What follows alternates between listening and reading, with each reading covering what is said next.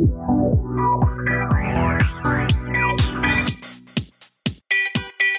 girls come, they come to dance, like they come to get down. Hell yeah und damit herzlich willkommen zu Music Sounds Better With Me, der Musikexpress Podcast. Heute eine Episode mit ganz viel Attitude. Ich hab Bock, mein Name ist Jördis Hagemeyer. Ich sitze hier mit meiner Kollegin Laura Aha. Hello. Die heute ein kleines bisschen krank ist, ähm, aber das macht gar nichts, denn äh, wir sind bereit für, für wen heute eigentlich? Wir sprechen heute über Jada G, eine Künstlerin, ähm, die uns beiden, glaube ich, äh, sehr ans Herz gewachsen ist. Und Absolut. Deswegen bin ich heute trotz meiner Erkältung, wie man vielleicht hört, ähm, aufgebrochen, um mit Jördis den Podcast aufzunehmen. Ich entschuldige mich jetzt an dieser Stelle schon mal für alle Schniefgeräusche und Hustenanfälle. Ähm, ja. Zu viel gefeiert oder was? Nicht wirklich, leider. Ich habe ähm, einfach den Sommer ein bisschen, den Frühling überschätzt, muss ich sagen, ähm, weil wenn es im Februar schon so warm ist wie im Mai, dann äh, geht man halt leider mit zu dünnen Klamotten raus am Wochenende und äh, isst Pizza auf der Straße und dann äh, geht's einem so wie mir. Das ist dann vielleicht auch schon eine ganz schöne Überleitung zu unserem heutigen Thema, denn wir werden tatsächlich über den Klimawandel sprechen. Oh nein. Klingt jetzt unsexier, als es ist, ähm, denn Jada G hat sich damit in ihrem neuen Album beschäftigt, das heißt Significant Changes und darüber sprechen wir gleich, aber erstmal kommen wir noch zu einem viel sexieren Thema, dem Matter of Pop. Ja, das was was war los bei dir in den letzten zwei Wochen? Ja, ich sag mal so, wird jetzt auch direkt wieder unsexy. Ich war beim Literaturmarathon von WDR 5. Keine Sorge, es geht jetzt, wird jetzt hier nicht Rentner-Talk oder so. Ich war dort, weil ähm, Freunde von mir dort gespielt haben. Oteo, ähm, an dieser Stelle Shoutout. Äh, hört euch mal die Musik an, das sind äh, gute Jungs. Gute Jungs sind das. Und ich bin einfach mitgefahren, weil ich eh in Köln unterwegs war und ähm, bin ja auch als, ähm, als äh, studierte Literaturwissenschaftlerin immer interessiert an Literatur, ist aber das unsexieste Thema der Welt. Und der Literaturmarathon, vielleicht kurz erklärt, läuft so ab. Ich finde die Idee im Prinzip gut. Ähm, 24 Stunden lang wird dort von prominenten Stimmen, Schauspielern etwas vorgelesen. Immer zwischendrin mit ein bisschen musikalischer Untermalung, damit es nicht zu langweilig wird. Da haben zum Beispiel auch Erdmöbel gespielt in diesem Jahr. Und ja, da werden Snippets aus Büchern vorgelesen, von modernen Sachen bis hin zu Klassikern, immer unter einem großen, groben Leitthema. In diesem Jahr habe ich da zum Beispiel auch eine Sequenz aus Die Leiden des jungen Werther von Goethe gehört. Ich bin ja großer Goethe-Fan und muss sagen, dass mich das total ergriffen hat, das mal so schön vorgelesen dargeboten zu bekommen. Und da ist mir mal wieder aufgefallen, wie äh, zeitlos doch auch so Klassiker sein können. Es war eine Sequenz, in der der junge Werther äh, auf eine Party ist mit Charlotte, die er da gerade kennengelernt hat, weil ähm, er ja, weil er unterwegs war, wie das so die jungen Leute machen. Auch früher ist man natürlich auf Partys gegangen, hieß dann ein bisschen anders und man ist da mit der Kutsche hingefahren, aber im Prinzip wie heute. Und äh, Charlotte war aber schon jemandem versprochen, war total dramatisch und hat sich ein bisschen angefühlt wie eine Folge GZSZ, aber irgendwie auch total schön, dass solche Sachen zeitlich überdauern und dass er auch eine Form von kulturellem Erbe ist, dass man heute so ein bisschen vergisst, dass es solche Texte gibt, die man auch mit einem Blick von heute so ein bisschen, so ein bisschen betrachten kann. Willst du noch kurz, äh, das hast du mir nämlich jetzt gerade schon verraten, wie äh, das Literaturfestival versucht hat, das ins 21. Jahrhundert rüberzubringen? Ach Gott, ja, fuck. Äh, oh, Entschuldigung. ähm, es gab einen Hashtag. Also erstmal gehen da halt Leute hin, die größtenteils alt sind oder älter und ähm, stricken da zum Beispiel, während sie zuhören. Wirklich? Oder liegen im Foyer mit Schlafsäcken und hören einfach zu und dösen so ein bisschen weg. Es geht ja schließlich 24 Stunden und auch über Nacht dementsprechend. Aber um die jungen Leute anzuziehen, gab es einen Hashtag. Lit-Marathon. Lit. Hashtag. Richtig lit war das. Mega. Also absoluter äh, Marketing-Win, würde ich sagen. Ja, und mich hat es ein bisschen geärgert, weil ich, ähm, weil ich das Konzept der ganzen, der ganzen Veranstaltung super finde. Aber so nicht, Freunde. So nicht. Wie sieht's denn bei dir aus, Laura? Was ist bei dir in den letzten zwei Wochen passiert? Ja, ich äh, sag's nochmal, ich bin ja krank und deswegen hatte ich am Wochenende auch viel Zeit, äh, mal wieder Netflix zu gucken. Und es war sehr lohnenswert, denn ich habe ähm, endlich die Zeit gefunden, Post zu gucken, die Serie auf Netflix, die seit Ende Januar da läuft. Die spielt im Lower Manhattan in den 80er Jahren und Mitte der 80er ähm, zur Hochzeit der AIDS-Krise in der Ballroom-Culture. Ähm, wer das nicht kennt, kennt vielleicht äh, Madonnas Vogue. Also das ist ähm, so eine Tanzrichtung, die sich in der äh, queeren Subkultur in New York entwickelt hat. Das Prinzip vom Voging ähm, hat sich eigentlich durch die Balls entwickelt. Also das waren so Tanzwettkämpfe sozusagen, die ähm, diese Mitglieder der Community eben ausgeführt haben, um ähm, wenigstens einmal in ihrem Leben oder halt in ihrer Community sowas wie Fame und Anerkennung zu erfahren, die ihnen so in der allgemeinen Gesellschaft verwehrt blieben, weil sie natürlich gesellschaftlich oft ausgestoßen wurden, halt auch von ihren Familien ähm, ausgestoßen wurden und sich sozusagen in der Ballroom-Community ihre neue Familie gefunden haben, ihre Wahlfamilie. Wenn man sich angucken will, wie das genau aussieht, könnte man auch an dieser Stelle vielleicht mal Paris is Burning empfehlen. Genau. Ein sehr, sehr guter Film, der dokumentiert, wie die Voging-Szene und auch die verschiedenen Houses in New York zusammengestellt waren. Genau, ganz richtig. Das ist nämlich auch ein bisschen die Vorlage von dieser Serie gewesen tatsächlich. Was ich total toll fand an der Serie war, dass ähm, Hector Extravaganza mitspielt tatsächlich. Also der ist leider Ende letzten Jahres verstorben, hat aber bei der ähm, Serie eben noch mitgespielt. Er ist wirklich eins so von den, also Grandfather of the House of Extravaganza, ähm, einem dieser Voging-Häuser eben ähm, aus den 80ern noch original dabei gewesen. Also ich finde, das zeigt halt einfach schon die Kredibilität dieser Serie. Außerdem sind halt natürlich ganz viele Latinos, Afroamerikaner dabei, ganz viele Transpersonen, die man ja in so normalen Mainstream-Serien auch nicht wirklich sieht. Ich kam eigentlich ein bisschen auf die Serie, weil ich für den Musikexpress ein Buch rezensiert habe. Das heißt äh, Das Haus der unfassbar Schönen auf Deutsch von Joseph Cassara. Und ich fand ähm, das Buch ehrlich gesagt ziemlich schlecht oder nicht so gut, weil es einfach ähm, ein bisschen voyeuristisch auf diese Szene draufblickt von jemandem, der halt von außen auf diese Szene schaut. Und das hat halt für mich auch so ein bisschen was von Exploitation so ein bisschen gehabt. Das macht Pose eben gar nicht, weil es eben diese ganzen Leute mit dabei hat. Es wird auch zum Beispiel ein, einige Folgen von Janet Mock geschrieben, die auch selber eine Transfrau ist, die ähm, ihre eigene Transition mit Sexarbeit finanziert hat. Also sie kennt halt das Milieu wirklich und ähm, hat das halt alles selber auch erlebt. Und wenn du natürlich so jemanden hast, der diese Serie mitschreibt, dann kann sie einfach nur sehr authentisch und sehr real sein und ähm, ist wahrscheinlich eine der besten Serien, die ihr dieses Jahr auf Netflix sehen könnt. Also schaut euch das unbedingt an. Auch Musik, zu der man höchstwahrscheinlich ganz gut vogen könnte, wenn man es möchte, ist das Debütalbum von Jada G, oder? Also du hast sie ja zum Interview gesprochen und das ist auch der Inhalt dieser heutigen Podcast-Folge. Wie war das denn? Genau, ich habe äh, mit Jada G leider nur telefoniert. Wir haben uns leider nicht persönlich getroffen, ähm, weil sie gerade eine Residency in London hat. Sie ist nämlich DJ und Produzentin und ähm, legt eben, wie du gerade schon angedeutet hast, sehr voguebare Musik auf, also Disco, Tropical Beats, ganz viel House, ganz viel alten Soul und solche Sachen. Da ist sie musikalisch zu Hause. Sie kommt eigentlich aus Kanada, ähm, lebt aber jetzt seit zwei, drei Jahren, glaube ich, in Berlin und ähm, legt hier halt auch regelmäßig auf und hat jetzt eben am 22. März ihr ähm, Debütalbum rausgebracht, das heißt Significant Changes. Und was ich an Jada G dabei interessant finde, ist, dass sie eben nicht nur DJ und ähm, Musikerin ist, sondern auch Umweltmanagement studiert hat. Und sie hat zeitgleich mit ihrer Abschlussarbeit eben das Album produziert, deswegen heißt es auch so, Significant Changes ist nämlich das Wort, das äh, in der Arbeit leider am allermeisten aufgetaucht ist.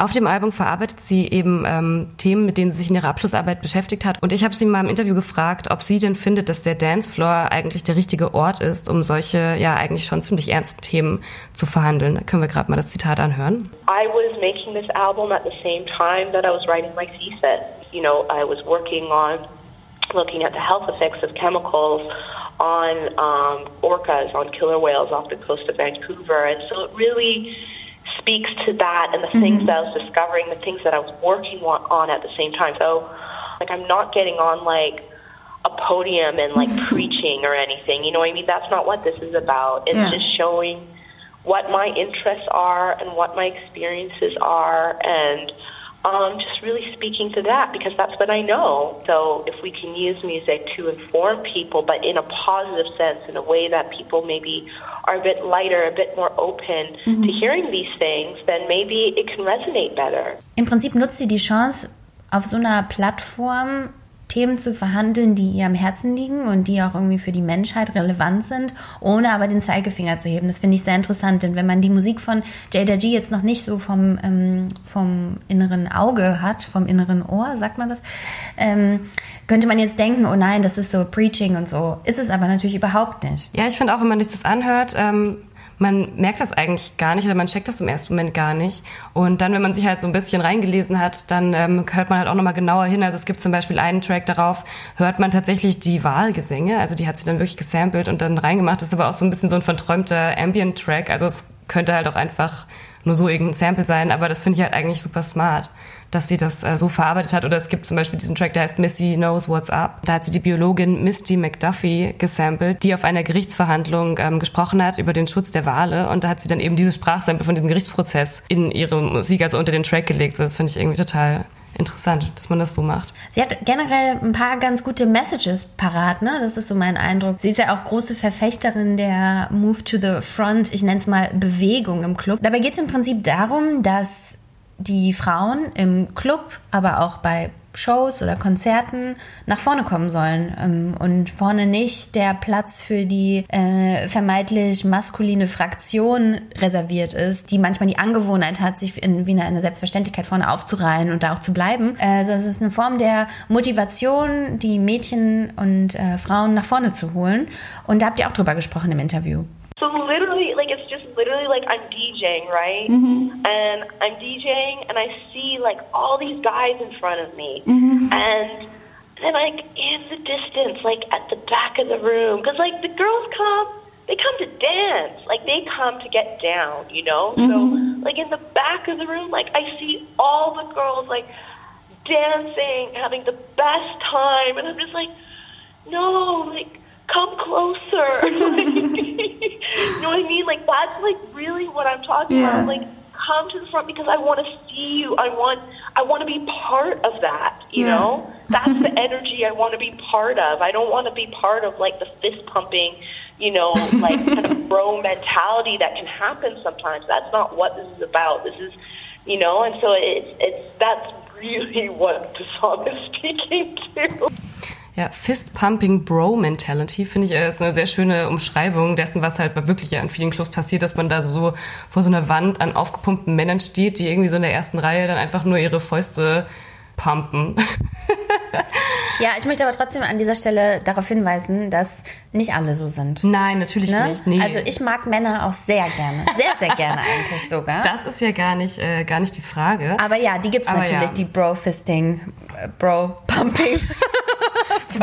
die, die, die gibt es wahrscheinlich äh, in gewissen Clubs auch. ich, ähm, ja, ich möchte nicht über das Fisting reden, Entschuldigung. Nee, ist okay. Ist mir rausgerutscht. Fist-Pumping Bros, meine ich. Leute, ey. Leute, ist früh Leute, noch. Ist es früh. ist noch früh. Naja, jedenfalls, ähm, genau, was du vorhin sagtest, diese Art Move to the Front-Bewegung, das hatte ich sie nämlich gefragt. Und ich finde, das hat sie ja, ähm, das finde ich bei ihr halt auch schön, dass sie eben halt nicht so eine explizit politische Agenda. Also sie würde jetzt, glaube ich, nicht sagen, dass sie so in äh, Kathleen Hannahs Riot Girl Fußstapfen tritt und sagt so Girls to the Front. Aber ist es halt wirklich lieber dieses so, wir sind doch alle zusammen hier, wir wollen irgendwie eine gute Zeit haben und äh, kommt doch einfach nach vorne und lasst mich an der Energy teilhaben. so. Das finde ich, bemerkt man halt auch, wenn man, wenn man sie mal aufliegen sieht. Ich denke auch, das ist gar kein klassisches Rumgendern, womit ich persönlich auch mal ein riesengroßes Problem habe, sondern es ist eher sowas wie, also ich habe das zum Beispiel mal bei einem Konzert von der von den spanischen Girls von Heinz gesehen.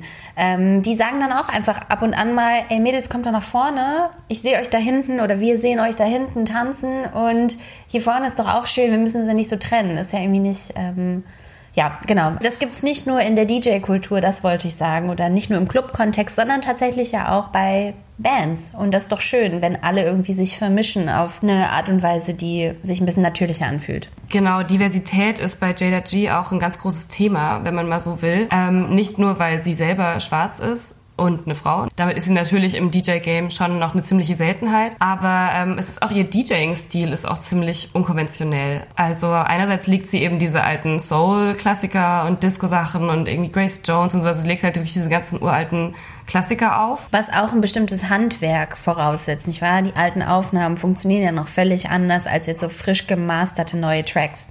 Genau, halt natürlich auch alles auf Vinyl, also sie ist da sehr, sehr oldschool. Und auch ihre DJ-Technik ist auch ziemlich oldschool. Ähm, also ich habe sie kürzlich mal auflegen sehen. Ähm, man kann ja solche alten Soul-Vocal-Sachen ja auch schlecht ineinander mischen. Also das ist ja klar, wenn irgendwie Vocals drauf sind, dann kann man halt nicht einfach so Beatmatchen und so einen ewigen Loop draus machen. Deswegen macht sie das ganz oft so, dass sie die Tracks einfach wirklich ausspielt bis zum Ende. Das macht ja heutzutage auch noch fast fast niemand mehr. Ähm, und dann einfach einen Fadeout macht und den nächsten Track anmacht. Ach, der Klassiker.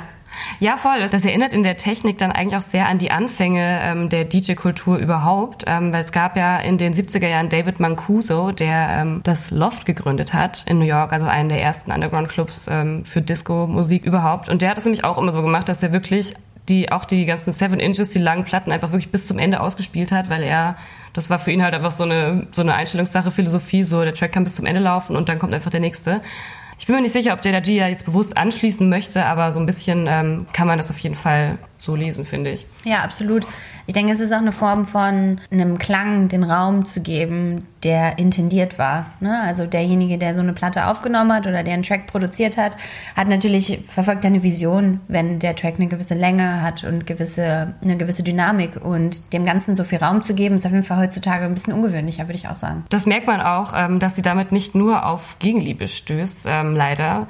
Es gibt nämlich einen ganz tollen Boiler Room von Jada G, den sie auf dem Deckmantel 2017 gespielt hat. Und da kann man sich mal angucken, auch wie sie einfach abgeht hinter den Decks. Das finde ich eh schon super geil, weil sie einfach, sie singt alles mit, sie shakt einfach, tanzt einfach mehr als das Publikum. Also sie ist halt all in. Und trotzdem trollen sich unter diesem Set natürlich mal wieder irgendwelche Hasskommentare, die Jada G die Fähigkeit absprechen wollen, dass sie überhaupt auflegen kann. Wie sie selber mit solchen Kommentaren umgeht, habe ich sie dann im Interview auch mal gefragt. Hören wir gerade mal rein. I have actually never watched my boiler room and I haven't read any of the comments. That's how I deal with it. Okay. so I really just, you know what? It's like if they want to have a conversation among themselves, they can. But mm-hmm. I'm not going to be a part of that because I know what I'm doing. I know what I stand for. I know my heart is in it, and mm-hmm. that is the main thing, and that's really all that is important in the end. So if they want to talk amongst themselves, they can go do that. But yeah, like I'm not going to be a part of that um, because that kind of negativity, like it eats away at you, you know. Yeah. So why would I subject myself to it? Finde ich total bemerkenswert. Stelle ich mir ultra schwierig vor, so eine Haltung zu wahren, sich davon überhaupt nicht beeindrucken zu lassen. Eben weil jeder von uns auch ein Stück weit im Internet lebt und ein Stück weit Dinge mitbekommt und es natürlich wahnsinnig verlockend ist, zu schauen, was die Leute sagen, wenn man so bekannt ist wie Jada G. Insofern finde ich das äh, sehr respektabel und etwas, bei dem ich mir auch mal eine Scheibe abschneiden könnte, würde ich schon so sagen. Total. Ich meine, man kennt es ja auch von sich selber, wenn man mal überhaupt irgendwas postet oder einen Artikel postet oder mal irgendwas Kritisches schreibt. So, also ich ich muss dann einfach gucken, was Leute darüber schreiben. So und eigentlich sollte man es vielleicht nicht machen, aber es nagt dann einfach schon an einem und sie einfach sagt so, nö, ich schaue mir das erst gar nicht an. So diese Negativität, die die macht dich einfach eh nur fertig. So brauche ich nicht. Finde ich krass. Also auch gerade, sie ist ja auch echt noch sehr jung, aber sie wirkt einfach in der Hinsicht so super weise irgendwie. Das ist echt beeindruckend. Und sie hat auch einfach so Bock auf das, was sie macht, oder? Sie wirkt immer so, als wäre sie total am Start. Und ich finde es immer toll, wenn jemand einfach Bock hat. Total. Ich habe sie kürzlich ähm, tatsächlich mal selber dann live gesehen auch. Und ich hatte wirklich das Gefühl, es ist eigentlich egal, ob da jetzt fünf Leute dancen oder 500. Sie singt einfach jeden Track mit, wirklich. Die geht einfach so ab. Sie hat dann wirklich, die tanzt die ganze Zeit wie so eine Wilde. Das ist wirklich einfach super cool mit anzuschauen. Vor allem, wenn man es ja auch oft kennt, dass man im Club steht und der DJ eigentlich wirklich sich gar nicht rührt. So dass es ja wirklich so ein bisschen so eine Coolness-Sache ist, so dass man, weiß ich nicht, also dass man einfach auch nicht zeigt, dass man selber auch Spaß hat. So. Ja, bloß nicht lachen beim DJ-Set. Ne? Mir, mir ist es letztens aufgefallen, dass ich Ross from Friends live gesehen habe. Der ist einfach die ganze Zeit am Strahlen wie ein Honigkuchenpferd und spielt da mit zwei Kumpels von sich auf der Bühne. Und ähm, ja, ist sehr ungewöhnlich, weil das eigentlich was ist, was ein bisschen abgelehnt wird, immer noch, auch in diesem elektronischen Kontext, würde ich sagen. Das ist schon irgendwie scheinbar immer am coolsten, wenn man sein Pokerface aufhat, was ich überhaupt nicht so sehe. Deshalb ist es toll, wenn es Leute gibt, die irgendwie so ein bisschen ähm, so ein bisschen ausstrahlen, dass sie Teil der Gruppe sind und sich nicht so distanzieren davon, ich mache hier den coolen Kram und ja, ihr lacht darüber und habt Spaß, aber ich nehme das hier alles total ernst, weil ich weiß, was ich hier tue. Ich denke, das ist auch wieder ein Thema Vielfältigkeit. So, man ist halt einfach, also es gibt halt einfach ein sehr einheitliches Bild von dem, was halt ein DJ verkörpert und was, ich sage auch bewusst ein DJ, weil man einfach schon öfter noch an Männer denkt, wenn man von DJs spricht. Und in der Hinsicht ist es halt eben nochmal wichtiger, dass es so Leute wie Jada G da draußen gibt, die das einfach machen und verkörpern. Und ich habe sie deswegen auch mal gefragt, was sie eigentlich motiviert und was für sie der beste Teil an ihrem Job als DJ ist. When you're playing and all of a sudden like what you are feeling as the DJ and what the audience is feeling is all one and you're all on the same level, all celebrating together and it reaches this beautiful point where yeah, like you're all together into this, experiencing this one big experience, and it's so beautiful and so lighthearted and so euphoric, and and that's really, I think, always what you're trying to attain as a DJ is trying to reach that moment. So that's like number one thing that I think is most important to me. And then the second one, which is equally as important, is all the girls who come to me after the shows, the girls like people of color who come to me after the shows, who, you know, see themselves in me up there and it gives them the, them strength in return. That's, I think, the most beautiful thing, the most important thing that comes out of this because I understand that I understand the importance of seeing yourself being represented in the greater world and, you know, how there can be a lack of that. So if I can be that for people, like people have told me, you know, seeing you do you gives me strength to do me. And that's like the biggest compliment I could ever get. Um, because it really shows that I'm giving back by just being myself and giving other people strength in that, you know? Ja, das könnte man beinahe so stehen lassen. Sie hat das schon, she nailed it, würde ich mal sagen. Ähm, ich verstehe total, wo das herkommt, wenn man eine Sache macht, die man wie eine Besessene und in völligster Überzeugung und völligster, purster Euphorie betreibt. Wenn das etwas ist, das in genau dieser Reinform beim Gegenüber ankommt, ist es das größte Glück, was man fühlen kann. Und ich finde es total toll, wenn jemand das auch so wahrnimmt. Das ist ja auch immer eine Frage des Wahrnehmens. Merke ich eigentlich, wie schön das ist, was ich habe? Und sie hat das. Und das ist eine Form der Reflexion und auch der Form des mal drauf gucken können oder mal Abstand nehmen können von dem, was man da eigentlich fabriziert. Es ist immer alles höher, schneller, weiter heute. Und wenn man merkt, dass man doch auch noch mal einen Moment stehen bleiben kann und mit einem kleinen Schritt Abstand schauen kann, wie schön das ist, was man da schafft und dass man auch ein bisschen was in der Welt bewegen kann dadurch, ähm, finde ich, ist das irgendwie das größte Gut, was was Popkultur irgendwie erreichen kann oder Kunst im, im Allgemeinen. Total. Ich finde, es ist ähm, vielleicht ein Begriff, der im Popdiskurs immer ein bisschen abgegriffen wirkt, aber ich finde tatsächlich Authentizität ist hier absolutes Stichwort. Sie macht das einfach, weil es ihr einfach am Herzen liegt, weil sie einfach Bock drauf hat und weil es einfach so aus ihr herauskommt. Fand ich auch ganz äh, cool, weil sie halt im Interview, habe ich auch mit ihr drüber gesprochen, über dieses, man kommt halt nach Berlin ähm, und wird DJ und sowas. Das ist ja eigentlich auch so das totale Klischee. Ähm, und sie meinte halt so, ja, ich bin aber nicht so, ich war schon DJ, bevor ich hierher kam ich kam eigentlich nur nach Berlin, um halt hier näher an meinen europäischen Bookings zu sein, weil sie halt gerade auch super gefragt ist. Ähm, und sie hat auch selber gesagt, sie geht eigentlich auch fast gar nicht irgendwie selber wirklich aus. Sie meinte, sie war eigentlich nur dreimal am Berghain und da hat sie eigentlich fast jedes Mal selber gespielt. Also sie ist halt so super unprätentiös, so. Sie macht sich nichts aus diesem Hype, so. Sie würde wahrscheinlich auch in irgendeinem kleinen Kellerclub spielen, einfach nur, wenn die Crowd stimmt, so. Und das finde ich halt, ähm, ja, ist einfach authentisch. Aber selbst wenn du nach Berlin kommst, um DJ zu werden, finde ich, ist das völlig in Ordnung solange du das machst, weil du da Bock drauf hast und nicht, weil du dir daraus etwas versprichst, das in irgendeiner Form einen Lifestyle beinhaltet, den du nach außen stülpen magst oder so. Also ich finde, wenn, wenn das so eine ganz ähm, so, so eine ganz innere, ein ganz innerer Wunsch ist und dass das ist, was du immer machen wolltest, dann go for it. Das finde ich genauso in Ordnung. Ich finde, man hatet manchmal auch so ein bisschen über die Leute, mhm. die nach Berlin kommen, weil sie DJ werden wollen. Ja, so what? Wenn die da Bock drauf haben, sollen sie es machen. Sie sollen es nur richtig machen und sie sollen es aus den richtigen Beweggründen sich selbst gegenüber machen. Also heute Live-Coaching bei Music Sounds Better With Me. Schon ein bisschen. Also Significant Changes sich unbedingt mal anhören, wenn man die Chance hat, Jada G auch unbedingt mal live sehen. Ähm, sie wird ja bei uns heimlich in der Redaktion schon als die nächste Peggy Goo gehandelt. Ulala. Kann man ja hier unter der Hand mal so äh, unter uns mal sagen. Also macht euch mal selber ein Bild. Ähm, von der werden wir auf jeden Fall noch viel hören, glaube ich. Ja, absolut. Ähm, es gibt noch ein paar andere Künstler, die wir ähnlich gut finden. Vor allen Dingen ähm, welche, die jetzt in den nächsten ein, zwei Wochen Platten releasen. Wir kommen jetzt nämlich zu unseren Albenempfehlungen, die wir immer am Ende einer jeden Folge von Music Sounds Better With Me, der Musikexpress Podcast, für euch haben. Laura, was findest du denn gerade geil? Ich ähm, finde sehr geil ein Album, das jetzt am Freitag, am 29. März erscheint, ähm, von Ebo. Das ist eine Rapperin, die aus München kommt ähm, sie hat türkische Wurzeln und hat ein Album gemacht, das K4L heißt. Was das heißt das? Steht für Kanak for Life. Wow. Dass Ebo ziemlich viel zu sagen hat, ähm, haben wir letztes Jahr schon festgestellt. Da haben wir sie nämlich zum Roundtable eingeladen mit unter anderem äh, Echo Fresh. Ach ja, ich erinnere mich. In genau. so einem Späti, oder? Ja, ja, genau. Und da haben wir so äh, mit, über, über Schultheißbier, über äh, türkischstämmige Musikerinnen gesprochen. Im Prinzip könnte man jetzt K4L als weitergedachten Diskurs unseres damaligen Gesprächs denken. Da ging es um so Deutsch-Türke sein und in welcher Form man eine Identität in unserem Land annimmt, oder?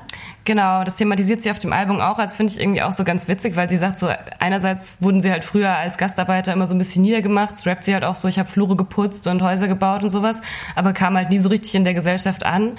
Und heutzutage regieren eigentlich arabisch- und türkischstämmige Musiker ja total das Rap-Game. Und dann sagt sie halt sowas in der Art, auch auf dem Album so, du sitzt halt beim Barbier und willst den Hafti-Schnitt und tust halt so, als ob du ein Kanacke wärst, aber bist du halt nicht so. Und disst dann halt quasi die deutschen Boys, die eigentlich so sein wollen wie sie, aber ja, das ist einfach irgendwie eine coole Message, finde ich.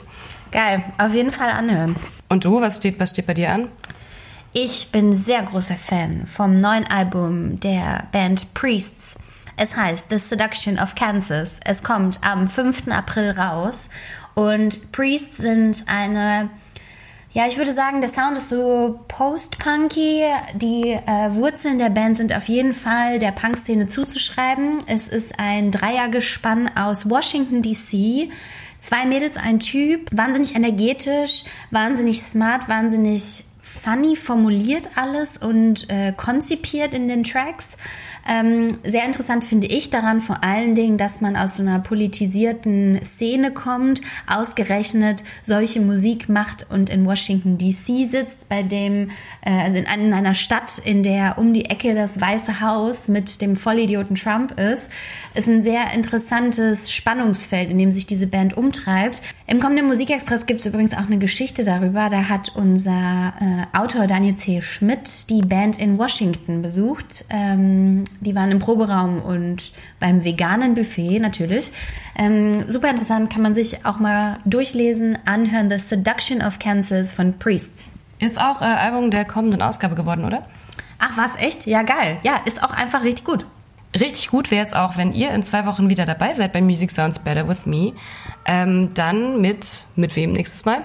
Mit dem wunderbaren Gus Dapperton, den ich die Tage treffen werde zum Interview. Wird bestimmt richtig schön. Gus Dapperton ist wie Jada G, aber auf eine völlig andere Art und Weise jemand, der die ruhigen, zurückhaltenden, vielleicht etwas eingeschüchterten, vielleicht sogar ein bisschen vergessenen, ich sage jetzt mal Außenseiter, nach vorne holen möchte und es schafft mit seiner Musik. Wird, glaube ich, ein sehr interessantes Gespräch.